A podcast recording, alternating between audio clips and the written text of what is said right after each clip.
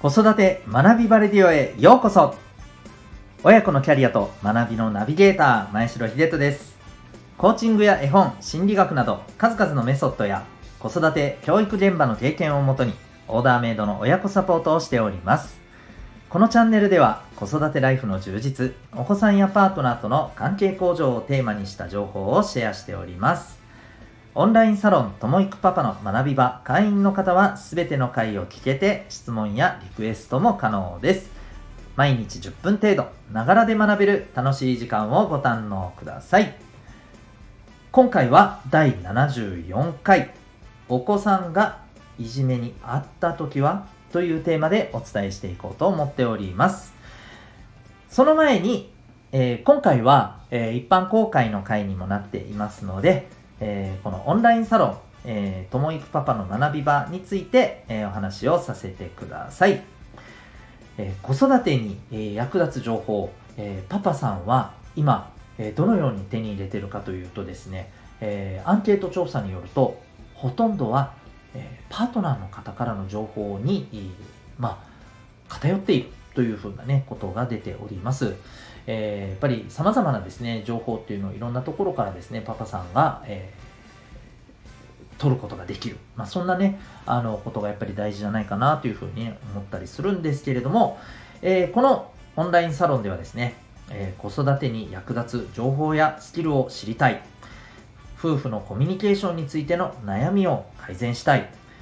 また、仕事も家庭も両方充実させていきたい。そんな思いを持っているお父さん方におすすめのオンラインのコミュニティサポートでございます。えー、この、えー、オンラインサロンにね、えー、入りましたらですね、えこの、え学びバレディオ、これがまあ毎回、え聞くことができます。え今現在はですね、え1週間に1回ぐらいの大体ペースですかね、えで、あのサロンに入ってない方も、え聞けるような形になっています。ちなみにこの1週間はですね、え、サロン内限定での放送でどんなことがあったかっていうと、お父さんが嫌だっていう風にならないための対策とかですね、え、またおすすめの絵本、特に、えっ、と、お子さんへの声かけとか関わり方に関してヒントになる絵本の情報だったりですね、あるいは、えお子さんと、まあ、あのお母さんお父さん、え親子でですね価値観がどうしてもこう相反してぶつかってしまう時ってえー、どう対応していくんだろうかとか、そういったようなことについて、まあ、あの、その他にもね、いくつかお話をさせていただいております。興味がある方はですね、この放送のコメント欄にリンクがあります。そこからウェブサイトをご覧になっていただいて、興味がありましたらそこからお申し込みもできますので、はい、よろしくお願いします。ぜひ覗いてみてください。えー、それでは、えー、今日の本題です。えー、今日は、ま、お子さんがいじめにあった時はということで、これ実は少し前にですね、こちらもあのサロン内限定の、はい、えー、会の中でですね、えー、まあ、これはあの、いじめについて、まあ、前もって、うん、あの、お子さんに伝えて、えおいた方がいいですよっていうふうなことをですね、お話しさせていただきましたが、今回はですね、まあ、実際に会っている状況の時に、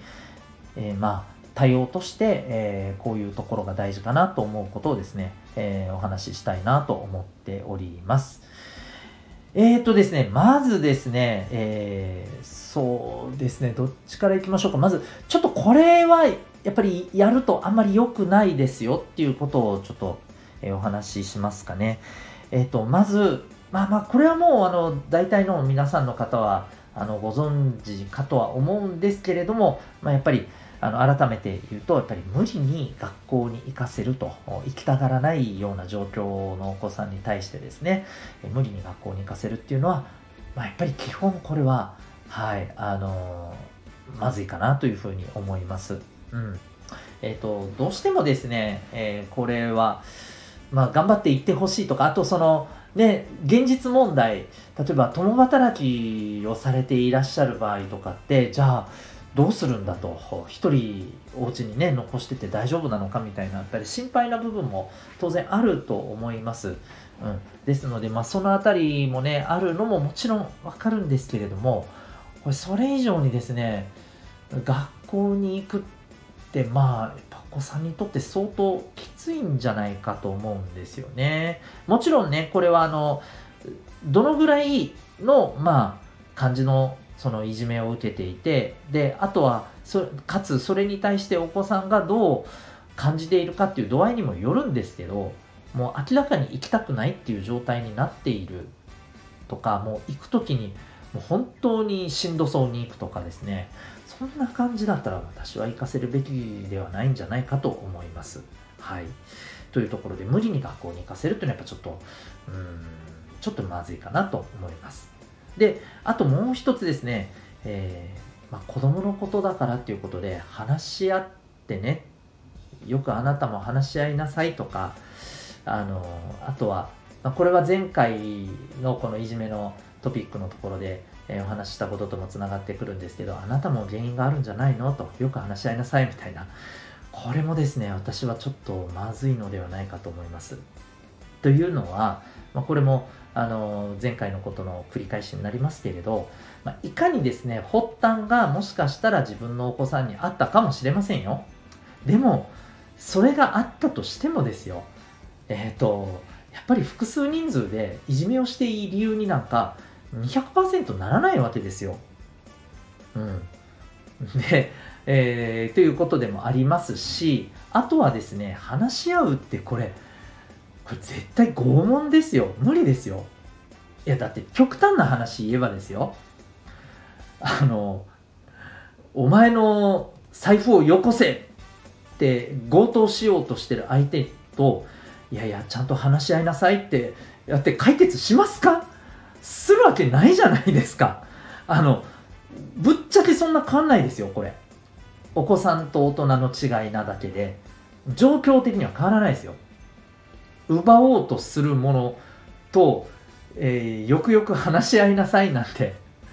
いやいや、話し合えるわけないやろっていう話ですよ。ましてや、あの、奪おうとしてる側が、ちょっと考え直して話しようっていうんならまだしもですよ。あの、されてる側がですね、できるわけないじゃないっていう話なんですよ。ということで、あのちゃんと話し合ったらっていうのはもう、なしやと私は思います。はい。えー、ということで、もこの2つはくれぐれもお気をつけいただけたらなと。その上でですね、まずはですよ、えー、どういうことからやっていった方がいいのかというと、やっぱりお子さんの話をしっかり聞くことだと思います。どんな状況なのか、あのどんなことでもいいよと、あのそれで怒ったりしないし、いきなりなんか、えー、それで、ね、例えばあのお子さんってこれを言うことでですね、周りに知られる、ましてやこのいじめてる相手に知られたりとか、あのそんなのが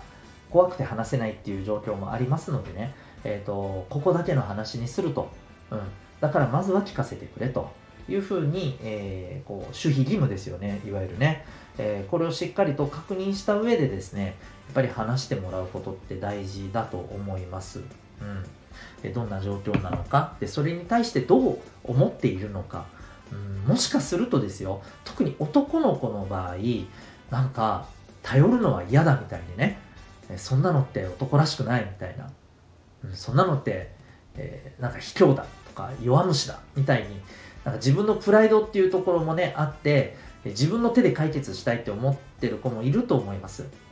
でね、まあ、そういうのも含めてまずはちゃんとね気持ちを受け止めてほしいんですよ。で、えー、実際に自分でじゃあ解決したいと。まずは自分でこうこうこういうことをやってみるというふうに思ってるんであればですねそれはあのそのぐらいの感じだったらまずはトライさせてみてもいいとは思うんですよ。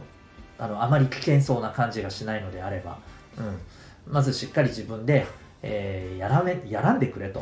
うん、やめてくれやと。いうふうに、えー、しっかりとこう跳ねのけるっていうことをまずはやってみるっていうのも僕はあのー、経験としていいんじゃないかと思います。本人がそれしたいと思ってるならですよ。無理にさせるんじゃないですよ。うん。で、ただ、えー、このお子さんにとにかくまずしっかりと状況や気持ちを聞いた上でですね、で、これはもう自分でっていうところの問題じゃないなと、もうあのしっかりえー、大人が介入しなければならないなっていうのであればしっかり介入するべきだと思います。でこれはまずはもう順序を追ってっていうところになるんです。けどまずは担任の先生ですし、えー、それで拉致開かないんであれば主任の先生や教頭先生校長先生、えー、それでもっていうんだったらいよいよもって教育委員会とかですね、えー、こういった段階でやっぱりあの話を上げていって、え対応してもらわなければやっぱりならないと思います。うん、で、えっ、と、もうこれも、あの、そうなんですけれども、えっ、と、あとはですね、えー、これ先生もやっぱり、うん、まあ、あのー、なんていうかこう、ね、ちょっとこの辺デリケートになるんで言い方がすごいこう難しいところだと思うんですけれどもやっぱり先生もいろんなお立場がありあるいはいろんな、えー、なんていうのかなこう考え方の先生もいらっしゃると思うんですよね。うん、で、えーと、ここで、まあ、ちょっとあのおすすめとしては、まあ、これはやっぱり普段からの部分が大切だと思うんですけれども、えー、いろんな先生がいらっしゃる中でですねあこの先生はこういういじめとかいう部分に対してですね、えー、本当に親身に対応してくれるであろうなという先生です。なんていうかこうしっかり話を聞いてくれるとかですね、まあ、人望があるっていうこととかもそうですしあとはそのコミュニケーションをやっぱりねあのしっかりとってくれている先生あとよく生徒を見てくれてたりもちろん生徒さんからの人望もある。そういう先生っていうのをやっぱりねチェックしておくべきだと思います。で、えー、場合によっちゃそういう先生にもちょっとね、えー、関係性を作っておいて、うん、その先生にもねいざとなったら相談できるようにしておくことも大事じゃないかなと思うんですよね、うん、これってやっぱりあのもちろん立場的なこともそうなんですけれど正直あのうん、やっぱり先生方の中でもこういったことに対して強い先生ってやっぱりいらっしゃると思うんですよ。もうこれは本当にいい悪いとかそういう話じゃなくてですね得意不得意っていう問題だと思います。うん、ですのでそういった得意そうな先生とちゃんとねあのつながっておくっていうこともね大事じゃないかなと僕はまあちょっとこれははいあのー、思ったりしています。はい。えー、まあともかくですねあのーこう任せるということではなくちゃんとね、えー、しかるべき方法で介入していくということをねするべきではないかと思います。はい、もちろんねあとは、えー、じゃあ具体的にどうこういじめてる側に対して、えー、アプローチをしていくのか、うん、もちろんねいじめている側もどんな風なまあ、原因があってそういう行動に及んでいるのかっていうことは当然ねあの見ていかないといけないでしょうしただ頭ごなしにね、あのー、彼らを罰したところで、えー、またそれがどうなるのかっていう話もあります。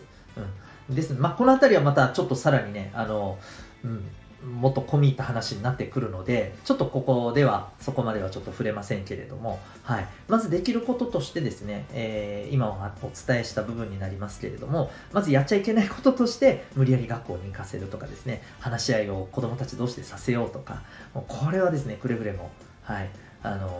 ー、基本的には避けた方がいいと思います。で、まずお子さんの話をしっかりと聞くと、まあ、話してもらえるような、やっぱり環境を常に作っておくっていうことが大事だったりします。その上でですね、えー、お子さんとしっかりと、じゃあどうしようかっていうのを確認した上で、えー、大人の介入っていうところに、えー、踏み込んでいくと。はい、でそれにおいてもちろん先生方の協力っていうのは必要ですし、えー、そこにおいて私のちょっとおすすめとしては普段からこういったことに対して得意そうな先生っていうのをですねやっぱりちゃんとねチェックしておいた方が良いのではないかと思います。はい。ということでですね、もうなかなかあの難しい問題ですし、もちろん今私が申し上げたことでですね、全部が全部うまくいくとは到底思っていません。他にもね、やるべきことってあると思うんですけれども、まずはあの、はい、思うところとしてですね、お伝えさせていただきました。えー、これに関してはですね、またいろいろ私自身もですね、学びながらまた追加情報などですね、えー、この学びバレリオで、はい、お伝えしていけたらなというふうに思っております。というわけで今回はですね、えー、お子さんがいじめにあった時はというテーマで、え、お伝えいたしました。また次回の放送でお会いいたしましょう。学び大きい一日を